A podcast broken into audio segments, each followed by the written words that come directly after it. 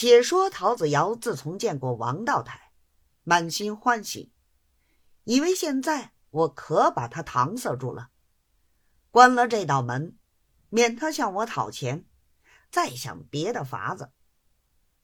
自此每日仍到新嫂嫂那里鬼混。他们的事情，新嫂嫂都已明白，乐得再用他两个。后来陶子尧把钱用完，便去同魏偏任商量，托他向庄上借一二千。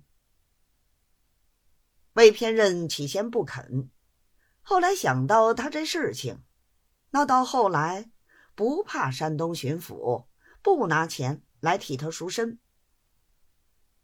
主意打定，虽不能如他的意，也借与他好几百两银子。陶子尧异常感激。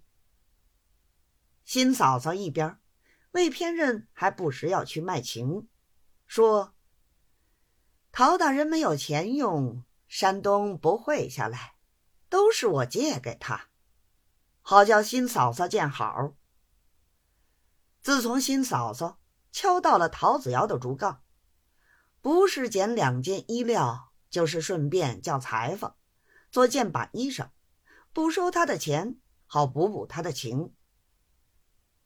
更兼未偏任或是碰喝，或假称出门匆促，未曾带的洋钱，时常一二十、三四十，到新嫂嫂手里借用，连借了几次。也有一百多块钱，始终未曾还的分文。